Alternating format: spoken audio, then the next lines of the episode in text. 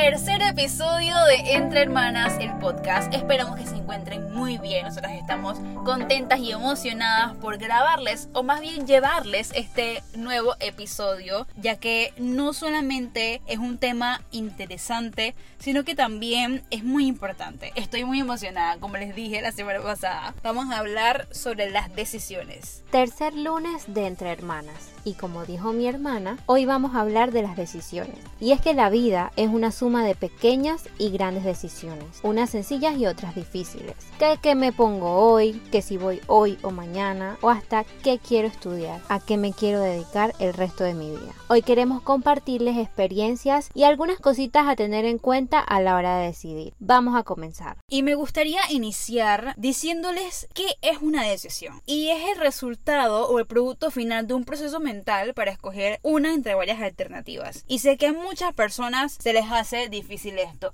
Sobre todo a mí y a los que como yo son Libra, que somos los más indecisos del zodiaco. Bueno, la verdad es que yo no creo en estas cosas del zodiaco, pero también me cuesta tomar decisiones. Y creo que aquí ya podemos ver un primer ejemplo de lo que es tomar una decisión. Mi hermana decide creer en el zodiaco y yo se lo respeto. No es tanto como creer, creer, pero hay cosas que sí, hay cosas que son ciertas. Y cuando hablamos sobre decisión, esa es la primera palabra que a mí se me viene a la mente, respeto. Se estarán preguntando por qué no algo más común como opciones, consecuencias. Y es que a veces, o es muy común, solemos preguntar o charlar con personas cuando queremos tomar una decisión para saber qué la persona opina. Pero es que hay decisiones que son personales. Y aunque yo te pido una opinión, no significa que debes tomar la decisión por mí o que yo tenga que hacer lo que tú dices. Yo te estoy pidiendo un consejo, un apoyo y siento que es muy importante dejar claro ese, ese respeto de que yo te aconsejo y te voy a apoyar, salga bien o salga mal. Y que tú me puedes aconsejar pero que yo no voy a hacer lo que tú me digas. Si sale mal evitar el decir el te lo dije. Creo que esa es una de las peores frases que pueden haber. Hacen sentir muy mal a las personas y las vuelven muy inseguras. Añado a esto también la importancia de conocerse porque cómo vas a saber cuál es la mejor decisión para ti no es posible escoger algo si no sabes lo que tú quieres. Y así vas a poder evitar o, o más bien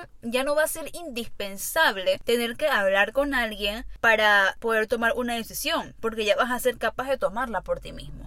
Es que hay que entender que las personas no son iguales, que todos tenemos pensamientos, intereses, gustos, opiniones distintas, entre amigos, entre familias, incluso entre hermanas, y eso hay que respetarlo. Un claro ejemplo de esto es cuando yo tomé la decisión de hacerme la transición del cabello. Le pregunté a mis familiares, todos estuvieron en desacuerdo, pero yo me dije a mí que sí, porque yo quería hacerlo, porque me iba a sentir bien haciendo esto, porque era lo que yo más quería, porque me conocí, porque supe que eso era lo que yo necesitaba en mi vida, sin importar el apoyo o la opinión que mis familiares me dieron. Como ya mencioné, a mí me cuesta mucho tomar decisiones, hasta las más sencillas. Yo tengo que decidir qué comer y llamo a mi papá porque me vuelvo un 8. Y es mucho más difícil cuando se tiene que tomar una decisión desde la incertidumbre, cuando no sabes cuáles son las consecuencias, cuando ni siquiera sabes cuáles son tus opciones. Un claro ejemplo de esto es la pandemia que vivimos. El 2020 fue un año de tomar decisiones a ciegas, porque todo era incierto, que si se va a hacer la vacuna, que si se va a lograr, que cuándo viene, que si va a mejorar, que si abrimos, que si nos encierran. El 2020 fue el año más difícil para tomar decisiones. Y también mencionabas algo sobre evitar tener que pedir opiniones y debo confesar que a mí sí me gusta pedir opiniones y no creo que sea que no me conozco. Tampoco significa que las pido para que decidan por mí. Sin embargo, tampoco es para hacer lo contrario como por rebeldía, simplemente para tener otro punto de vista.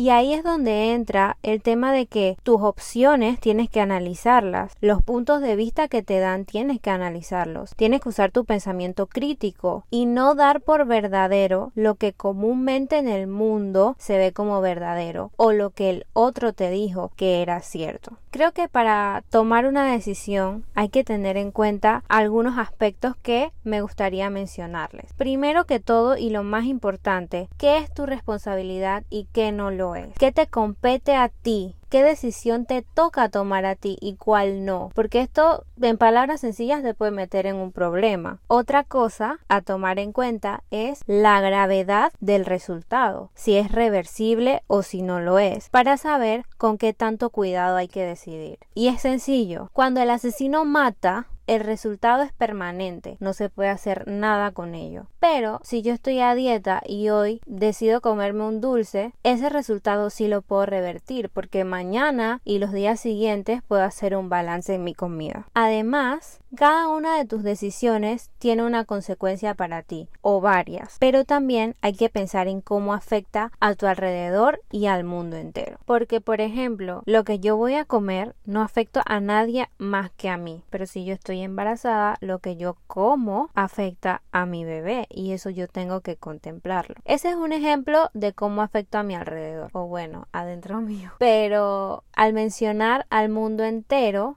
me refiero, por ejemplo, he escuchado muchas veces que Edison hizo más de mil intentos para crear la bombilla. ¿Qué hubiera pasado si él se hubiera rendido, si no hubiera decidido seguir intentando? Probablemente no tendríamos bombilla, no tendríamos electricidad. Su decisión de crear la bombilla afectó al mundo entero. Y si hubiera decidido no hacerla, igualmente afecta a todo el mundo.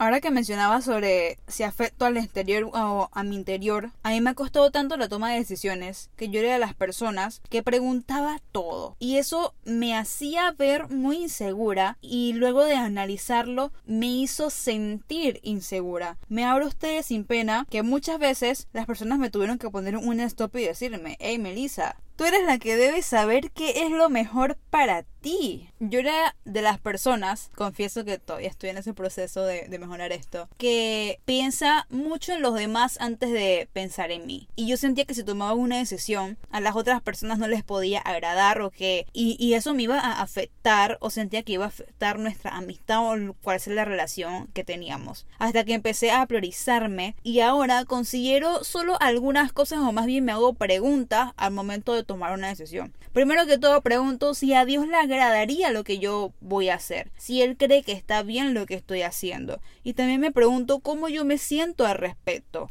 cómo yo me veo en un futuro haciendo o ejerciendo lo que implica la, la decisión que yo vaya a tomar. Pero también puede que lo que hayas visualizado para ti al tomar esa decisión no resulte exactamente igual por muchos factores. Y eso no significa que tomaste una mala decisión. Algunas veces solamente es que algo no estuvo bajo nuestro control y solo podemos ser controladores con lo que podemos controlar. Y si este es el caso, no nos podemos quedar estancados pensando en el qué hubiera pasado si, si hubiera decidido diferente porque el hubiera no existe y ya somos. Hicimos y decidimos una de las opciones entre la variedad de posibilidades que podíamos ser, hacer y decidir. Y con respecto a lo que mencionabas de que te preocupaba lo que pensaban los demás, es normal porque somos seres sociales. Es normal que nos interese la opinión de los demás. Pero no hay nada más incómodo que no ser uno mismo, que no hacer lo que tú quieres y no ser genuino. Claro, una vez escuché decir que el easy puede crear mucha ansiedad y también quedarse estancado eh, pensando en el pasado. Dígame, o sea, ¿qué ganan pensando en lo que hubiera pasado? No van a poder cumplir lo que ustedes se tienen propuesto, lo que ustedes quieren alcanzar. Y con respecto a lo otro que comentabas, que es normal pensar en los demás al tomar una decisión, sí es cierto, o sea, hay decisiones en las que tú te puedes dar el lujo de pensar en, los demás, pero también hay unas en las que tú te debes priorizar.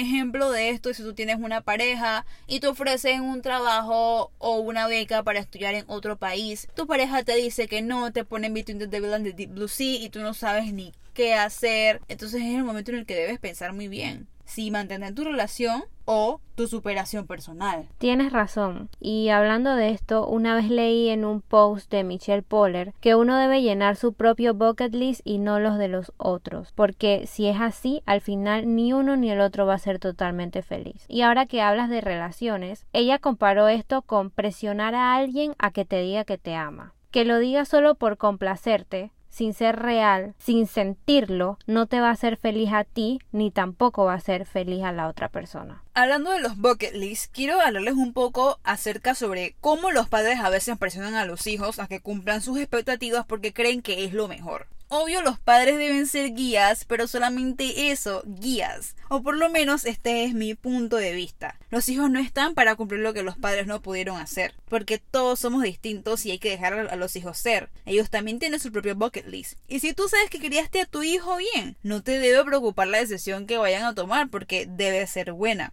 A mi parecer, la toma de decisiones tiene que formarse desde casa y eso también va acompañado con la madurez que cada persona vaya teniendo. Los padres deberían desde cierta edad hacer que los hijos poco a poco vayan tomando decisiones y que se vayan haciendo responsables de las consecuencias, sean buenas o malas. Y obvio ellos estarán estar ahí para apoyarlos si algo sale mal y también ir renunciando a la necesidad de ser necesitados. Esto es con los padres. Y evitar que estos pensamientos y expectativas pasen de generación en generación porque pueden crear basura emocional.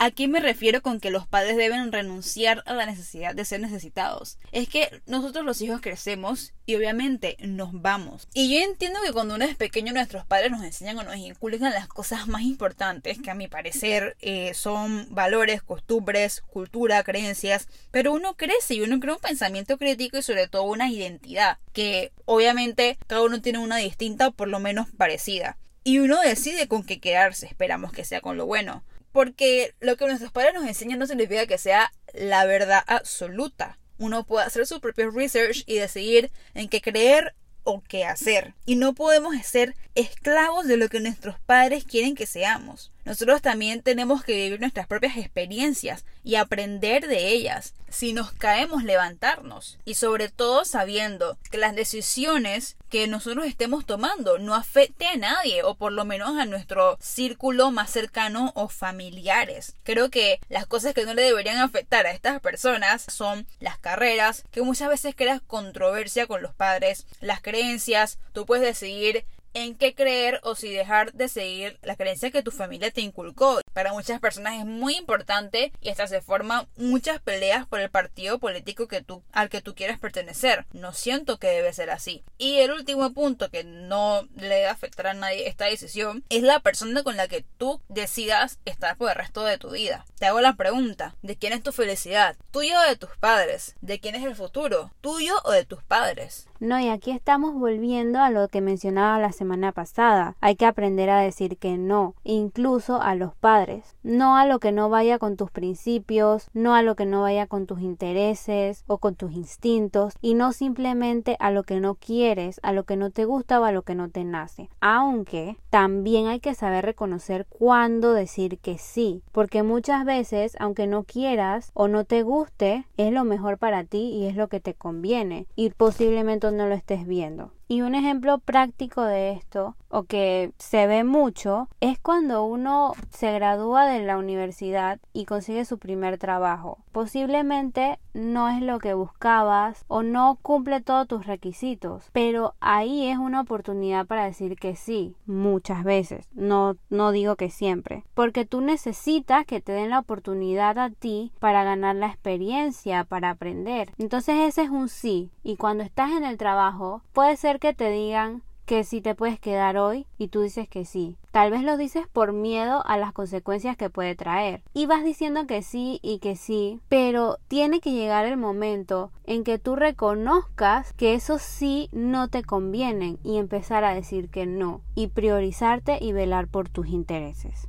Y bueno, creo que ya hemos hablado bastante y hemos tocado los puntos más importantes, pero todavía me quedan algunas dudas. ¿Existe algún tiempo establecido que uno debe demorar para tomar una decisión? ¿Cuánto hay que demorar? Si tomas más tiempo para decidir, te asegura que estás tomando una mejor decisión. O si demoras menos, significa que no pensaste lo suficiente, que no le metiste tanto interés. Decidir más rápido te hace ver más seguro. ¿Está bien o está mal decir no sé? Porque muchas veces no sabemos si sí o si no.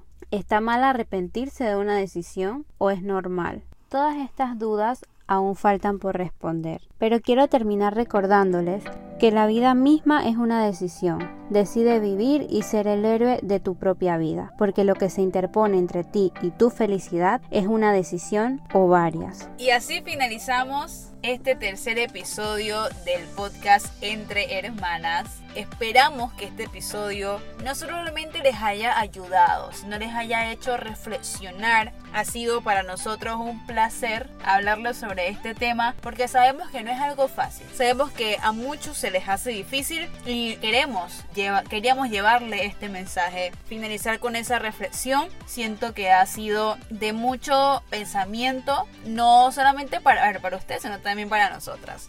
Y el tema de la próxima semana va a ser los cambios y cómo reaccionamos a ellos. Recuerda seguirnos en nuestro Instagram arroba entre hermanas-podcast, suscribirse o seguirnos desde la plataforma en la que nos estén escuchando, tomarle screenshot y compartirlo en sus redes sociales para que el podcast pueda llegar a muchas más personas. Y como siempre, ella es Jazz, yo soy yo y nosotras somos Entre Hermanas el podcast. Chao. Hasta la próxima.